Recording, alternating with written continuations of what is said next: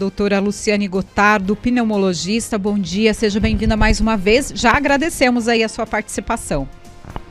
Bom dia, Josi, bom dia, Gil, bom dia aos nossos ouvintes. Agradeço mais uma vez o convite, a oportunidade de falar sobre esse assunto tão importante aqui para vocês. Eu lembro aí para os nossos ouvintes que a Lu foi a primeira convidada que falou conosco sobre a Covid-19, a pandemia, quando estava lá na China ainda. Nós já tínhamos uma preocupação quanto a isso em março de 2020, não foi isso, Lu? Foi isso mesmo. A gente começou a receber as notícias sobre esse vírus é, logo na passagem do ano, né, de 2019 para 2020. E eu vim aqui conversar com vocês e a gente acho que jamais imaginou que tomaria essa dimensão toda, né? Esses dois anos aí de pandemia, essa situação que ainda não é a melhor dos mundos, né? A gente ainda está sofrendo com a doença, ainda tem muita gente doente, muita gente infectada, mas estamos a caminho de superar, eu espero. Esperamos todos. Luciane Gotardo, tuberculose, o que é tuberculose? Bom, a tuberculose é uma doença infecto-contagiosa transmitida por uma bactéria que chama bacilo de Koch. Ele tem esse nome porque foi descoberto por um médico. Esse ano faz 140 anos da descoberta do bacilo. É, então, o nome popular dele é bacilo de Koch, na verdade, a micobactéria tuberculose. E ela causa uma doença infecciosa que acomete principalmente os pulmões, mas não só os pulmões.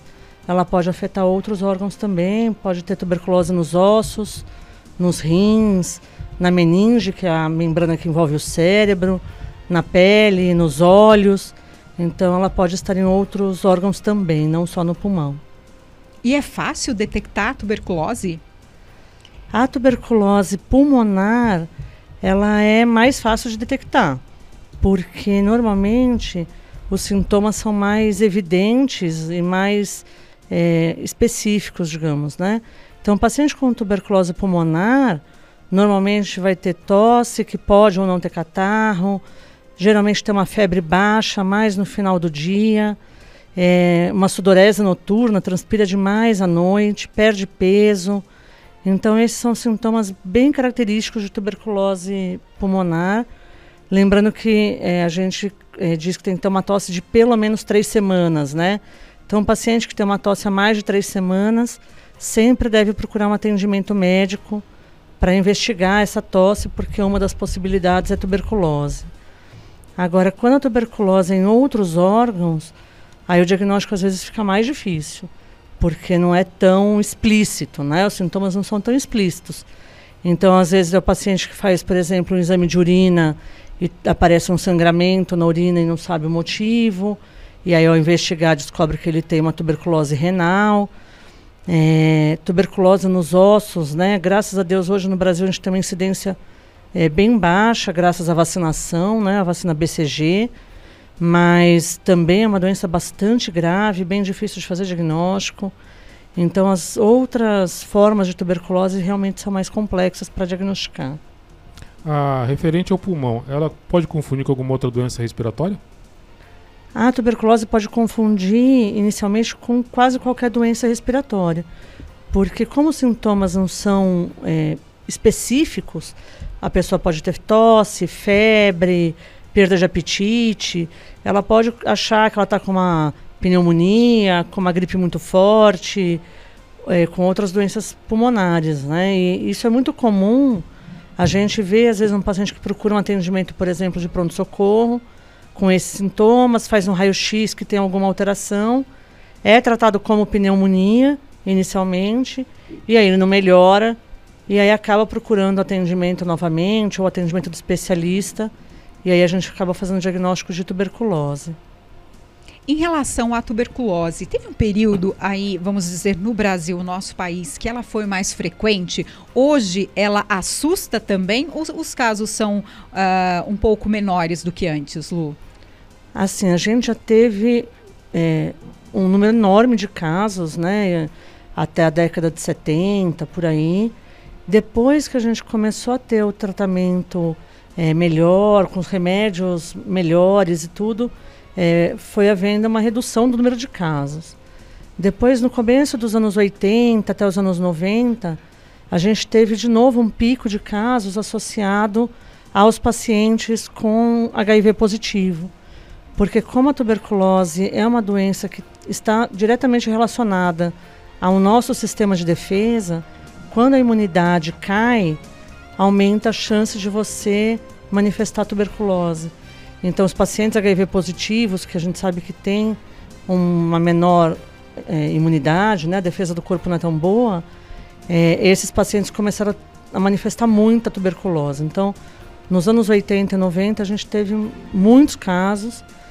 E aí, depois, com o avanço do tratamento antirretroviral, com a redução também do número de casos de HIV e tudo mais, esse número voltou a, a reduzir. Hoje a gente tem aí no Brasil uma expectativa de ter em torno de 32 casos para cada 100 mil habitantes. Então, se a gente for pensar numa cidade como a nossa, a gente deveria ter em torno de 80 casos novos por ano, mais ou menos. Voltando à questão dos sintomas, o que pode diferenciar, o que diferencia, para o ouvinte ficar atento, o que diferencia um sintoma clássico que vai diferenciar a tuberculose de alguma doença respiratória? Tosse há mais de três semanas é o principal sintoma e é o que a gente deve ficar mais atento. Se essa tosse estiver acompanhada de uma febrinha baixa, geralmente menor que 38 à noite, é, um paciente que transpira muito à noite, que ele não transpirava antes e começa a ter uma transpiração excessiva durante a noite, às vezes tem até que levantar para trocar de pijama e tudo mais, é, e começa a perder peso, esses são sintomas típicos. E o primeiro diagnóstico diferencial tem que ser tuberculose. É, doutora, em relação à tuberculose, eu até conversei com o Gil agora de manhã ali na redação, que tem uma amiga pessoal da época da faculdade e ela teve um tipo de tuberculose muito grave, que ela teve que fazer uma cirurgia no, no pulmão. Mas ela descobriu assim, descobriu já teve que fazer a cirurgia, foi algo de emergência não percebem essas mudanças aí no corpo? O que, que acontece com a gente que a gente não percebe, por exemplo, ah, estou me sentindo é, mal, mas não procuro um médico aí para fazer um exame, para verificar. No caso dela, ela já foi para o hospital, já fez uma cirurgia de emergência. Foi gravíssimo o caso dela, quase morreu por conta de uma tuberculose. Recentemente, eu também vi na televisão uma jovem, é, um pouco mais jovem que essa minha amiga, que passou pela mesma situação. O que acontece nesses casos? é, é essa minha amiga, ela falou que ela não, não percebeu tosse por três semanas. É, o que a gente vê muitas vezes é, são sintomas, como não é uma doença aguda, é diferente, por exemplo, de uma pneumonia ou uma gripe, por exemplo, é, por influenza, que você, por exemplo, dorme bem acorda destruído, né? Com febrão, é, aquela tosse horrorosa, dor nas costas e tal. O sintoma da tuberculose habitualmente não é esse, né? Normalmente ele é um sintoma arrastado. Então, muitas vezes as pessoas subestimam os sintomas, isso é mais comum. Então, ah, eu tenho uma tossinha, mas ah, é porque mudou o tempo, ah, é porque eu tenho rinite, ah, é porque tomei resfriado, tomei chuva. E aí a pessoa vai arrastando aqueles sintomas, né? E quando ela acaba é, procurando atendimento, geralmente é porque o negócio já está é, pegando fogo, como foi o caso dessa sua amiga, né? É, eu imagino aí, pelo que você está contando, é difícil a gente julgar sem ver o caso, mas é, considerando que ela precisou ser operada, o mais provável é que ela tenha tido uma tuberculose pleural. Exatamente. É, e não uma tuberculose pulmonar, porque daí, quando a tuberculose afeta a pleura, que é a membrana que reveste os nossos pulmões, é como se fosse uma capinha que reveste os pulmões. É, pode juntar líquido lá dentro fazer o que a gente chama de derrame pleural. E esse líquido ele pode ir aumentando, aumentando e comprimindo o seu pulmão e chega uma hora que você não consegue mais respirar e aí realmente precisa drenar, vai para o hospital e tem que colocar um dreno para tirar esse líquido lá de dentro. E aí depois que tira o líquido, a gente trata é, com a mesma medicação que trataria tuberculose pulmonar. E só emendando a pergunta, o Gil até comentou isso a respeito do tratamento. Ele é totalmente diferenciado de outras doenças, no sentido de que o paciente ele não consegue o medicamento na farmácia, ele é atendido nas unidades de saúde. É isso? Exatamente. O tratamento para tuberculose aqui no Brasil, ele é fornecido exclusivamente pelo Ministério da Saúde e a gente só consegue as medicações é através do posto de saúde. Então, mesmo um paciente que tem um atendimento particular em consultório ou pelo convênio, né, não importa, é, esse paciente vai receber o seu tratamento pelo posto de saúde. Ele não consegue comprar nenhuma das medicações. O tratamento ele é padronizado, né? A gente usa o mesmo tratamento no mundo todo. É, hoje é um esquema padrão de tratamento para tuberculose. E esse tratamento no Brasil é fornecido realmente só pelo, pelo sistema público de saúde. Doutora, é, essa doença está ligada à, à, imunidade da pessoa. Isso aumentou durante o período da pandemia, que também era uma doença que também afetava a imunidade? Então, a gente, é, eu creio que a gente vai ter um problema nos próximos meses ou nos próximos anos em relação à questão da tuberculose. Porque nós passamos esses dois últimos anos, claro, correndo atrás de Covid, por motivos óbvios, né? Porque é uma doença grave e tudo mais. Mas muita gente acabou não procurando atendimento médico é, por outras questões, ou procurou o hospital porque estava com uma tosse, mas não era Covid e ficou por isso mesmo. E os atendimentos ambulatoriais acabaram ficando um pouco em segundo plano, né? As pessoas não procuraram os atendimentos é, rotineiros, as consultas de rotina. Então, eu acredito que a gente nos últimos dois anos aí teve uma, um subdiagnóstico é, e que provavelmente agora, acalmando um pouco essa questão do Covid, as pessoas vão começar a procurar atendimento e a gente vai ter um talvez um aumento maior de casos. Em relação ao tratamento, é, muita gente, é, os médicos até alertam sobre isso, que ele é um tratamento longo, né? E o que acontece? O paciente, às vezes, que está num caso mais grave, emagreceu bastante ou está tossindo bastante com alguns sintomas aí, aqueles sintomas clássicos, a partir de uma melhora, eles abandonam o tratamento. E aí está o risco é, em relação à tuberculose. É isso mesmo? Como que deve ser o tratamento em relação a essa doença? O tratamento para tuberculose é, pulmonar ele é feito durante seis meses com uso diário de medicações. Nos dois primeiros meses, a gente usa é, dois, é, são dois tipos diferentes de comprimidos, né, que tem quatro tipos de medicações diferentes. E aí depois, a partir do terceiro mês, a gente começa a tratar é, com um comprimido que agora é combinado com três é, medicações diferentes e mantém aí até o sexto mês. O que acontece é que normalmente quando o paciente começa o tratamento, do primeiro para o segundo mês ele já observa uma melhora absurda de sintomas. Então ele para de tossir, para de ter febre, começa a ganhar peso, melhora o apetite. E aí muitos pacientes falam assim, nossa, que maravilha, curei, pronto. Eu não vou tomar esse remédio seis meses. Por que eu vou tomar esse remédio seis meses se eu já estou ótimo? E aí a doença volta e o risco é de você ter uma tuberculose multiresistente, resistente às medicações é, habituais que combateriam. E aí é muito mais difícil para tratar. Então, já há alguns anos, acho que cerca de talvez uns 10 ou 15 anos, o Ministério da Saúde fez um, uma proposta né, de tratamento, eles chamam de TDO, tratamento diretamente observado, em que o paciente vai ao posto de saúde mais próximo da casa dele e ele toma o remédio lá no posto de saúde sob supervisão da enfermagem. É, o tratamento só é considerado diretamente observado se ele vai pelo menos três vezes por semana lá para tomar o remédio. Então ele vai três vezes, nos outros dias ele leva para casa e toma em casa.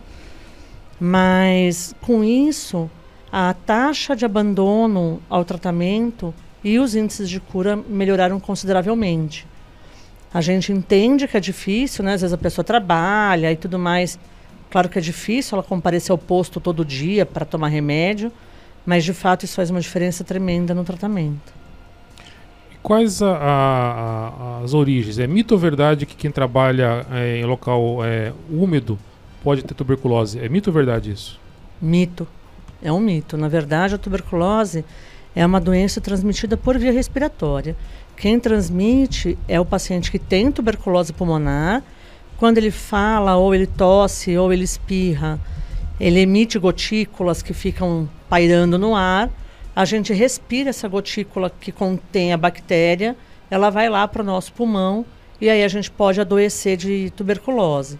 Então não tem nada a ver com o ambiente, Na verdade, tem a ver com a exposição à bactéria através de um portador da doença que não esteja tratando. Então, mais uma vez, vem a história da máscara. Quem tem tuberculose deveria usar máscara. Nos primeiros 15 dias de tratamento, sim.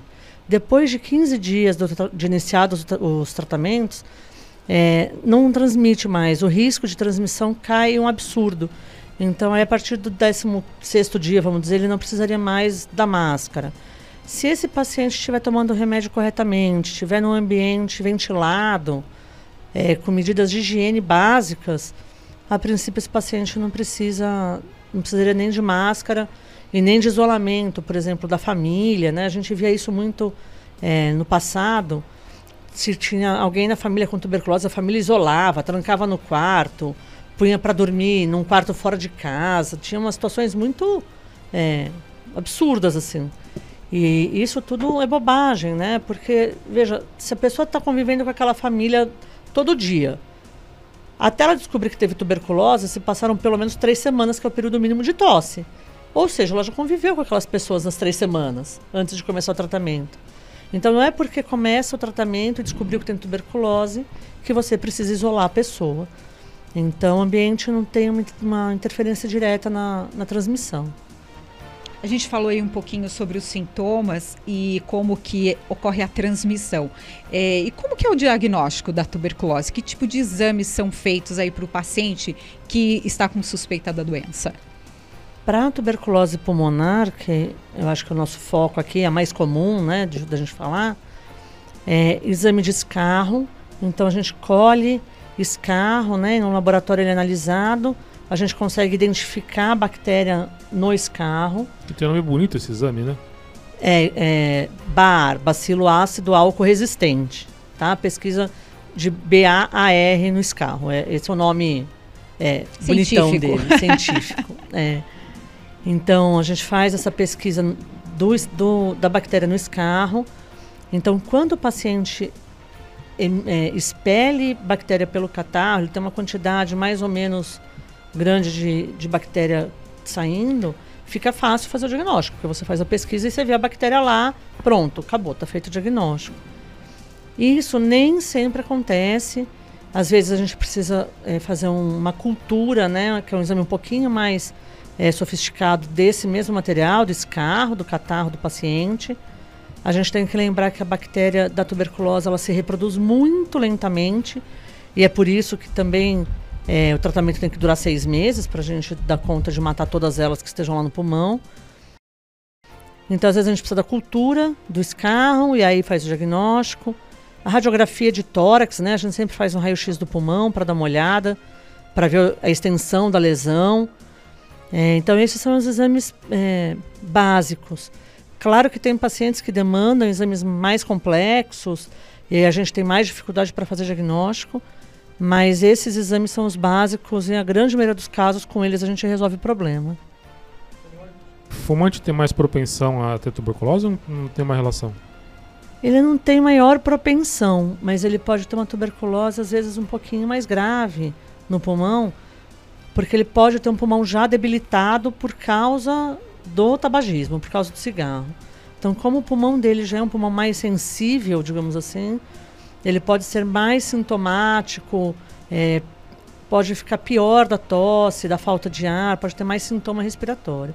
Não que a doença em si seja mais grave.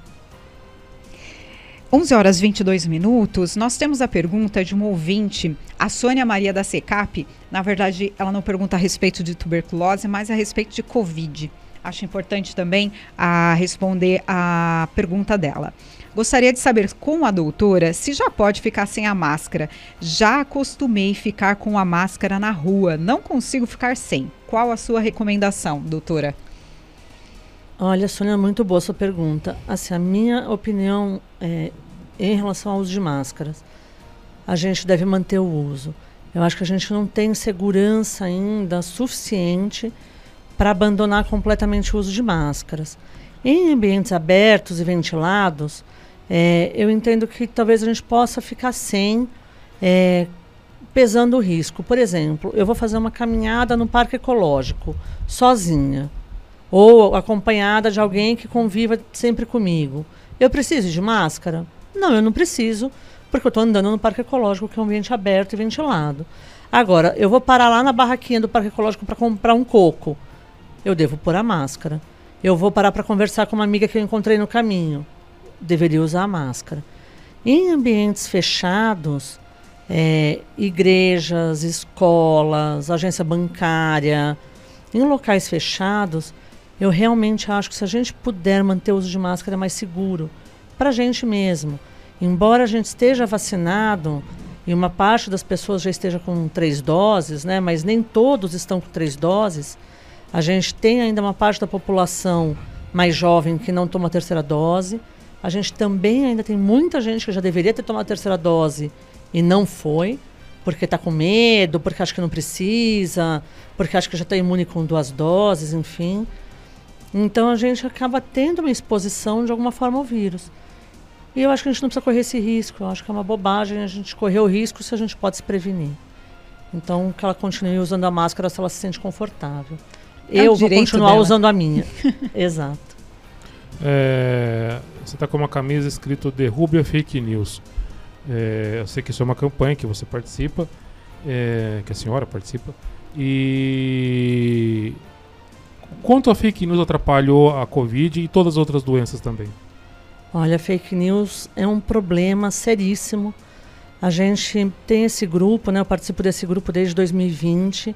Quando começou a Covid, a, a disseminação de fake news se tornou uma avalanche, é, virou uma coisa absurda, né? Grotesca. Então, é um grupo de pessoas que se uniu, tem é, vários médicos, enfermeiros, cientistas, fisioterapeutas, muitos até que já deram entrevista aqui para a Rádio Jornal, que participam sempre, como o Dr. Derrame, que está com a gente aqui na Rádio Jornal sempre às quintas-feiras, e vários outros profissionais. A gente se juntou com o intuito de divulgar a ciência, divulgar o que é correto e combater essas notícias mentirosas, né, as fake news. É, as fake news, especificamente para a Covid, atrapalharam um absurdo. É por isso que a gente ainda tem um grande número de pessoas, por exemplo, que não foi tomar a terceira dose, porque tem um monte de fake news rolando aí dizendo que não, não é necessário, que quem já teve Covid não precisa tomar vacina, e todas essas aberrações que a gente tem ouvido. E fake, as fake news também prejudicam outras áreas da ciência, porque as pessoas divulgam notícias mentirosas sobre muitas outras coisas relacionadas à ciência e saúde. Tratamentos que não funcionam, tratamentos que não têm nenhuma comprovação científica. E muitas vezes, claro, as pessoas leigas não têm conhecimento é, suficiente para julgar se aquilo é uma notícia falsa ou não. E elas ac acabam acreditando, porque até tem pessoas famosas aí divulgando notícias falsas, né? Então, esse é o nosso trabalho desse grupo aí, nesse sentido da gente tentar esclarecer a população com notícias verdadeiras e baseadas na ciência. Isso. Pode falar, João. Fica à vontade. Se eu receber uma informação, eu, cidadão leigo, eu, jornalista, eu tenho meu critério, mas eu, cidadão leigo, eu receber uma informação, é, o que, que eu devo fazer para confirmar se ela é verdade ou se não é? Assim, a gente tem algumas. É, acho que a gente tem que primeiro procurar uma fonte é, honesta de informação. Quer dizer, é, vídeo do zap, é, áudios que a gente não sabe a origem. Esse tipo de informação não é uma informação que a gente tem que considerar como correta. Então a gente sempre tem que checar. A primeira coisa é checar numa fonte de informação honesta e íntegra.